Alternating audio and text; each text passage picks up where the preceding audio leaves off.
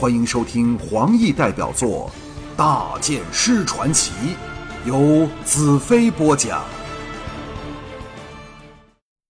第一百一十七章：死里逃生。我骑着最强壮的马儿，拉着大弓和仅余二十支真武剑的另一匹马，在黑夜里全速奔驰着，心灵进入平静无波的境界，感受着任何可能危险的临近。因着与公主的心灵联系，我知道无论走到哪里，乌帝也可以追上来。可恨，我又不敢主动切断那联系。其实我也不知如何才能办到，所以只能拼命在乌帝追上我前赶到废墟去。快到天明时，我不知赶了多少路，只知依着吉星的指引朝沙中滤镜奔去。就在这时，我感到乌帝邪恶的力量在后方某处逐渐接近着。我反而放下心来，至少淡如和花云暂时仍是安全的。我把异能送进两匹马儿体内，激发他们的潜能，越跑越快。当火热的太阳升上中天时，乌帝似乎给我甩掉了，但我仍不敢放松，跑过一座又一座高超低伏的沙丘，兼程赶路。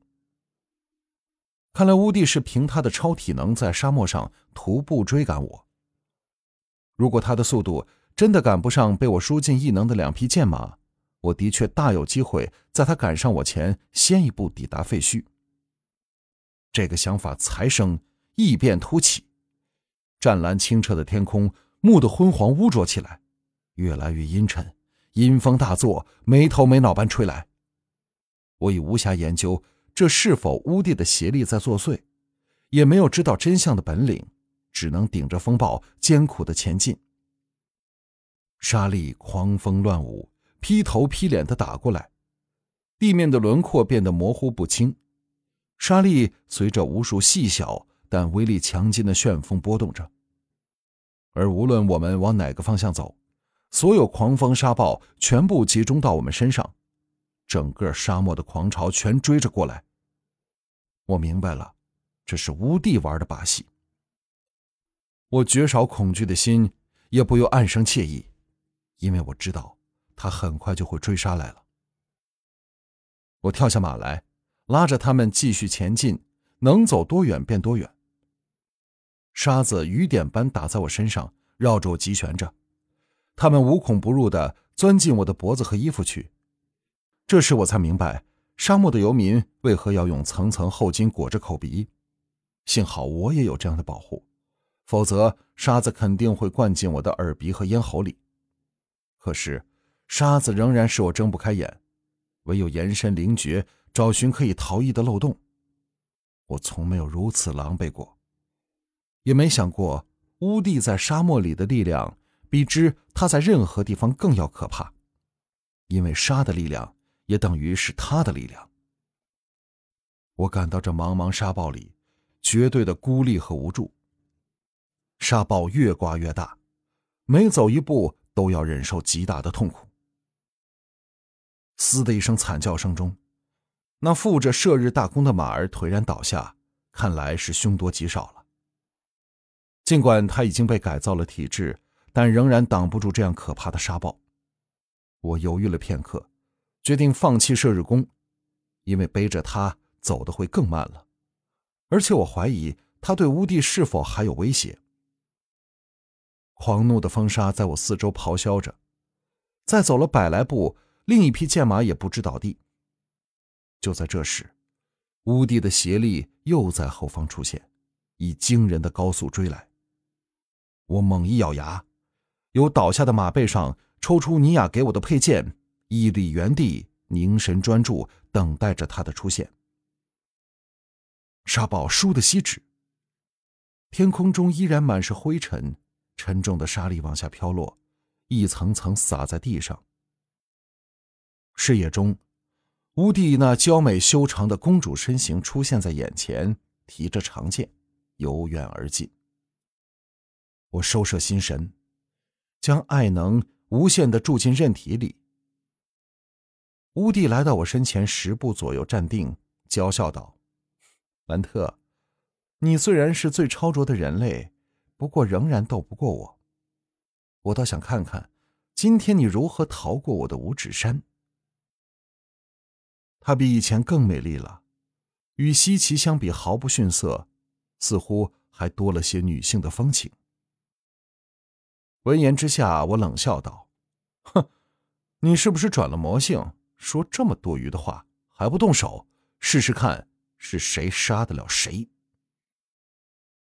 乌帝明显的饿了一饿，两眼斜光大盛，阴森森的道：“是的，这的确是多余的话。也许是我借用了你们人类的身体，所以沾染了你们的愚蠢。不过这并不是什么大问题。”杀了你之后，我会到废墟去，把魔女百合生擒，控制了你们的保护神。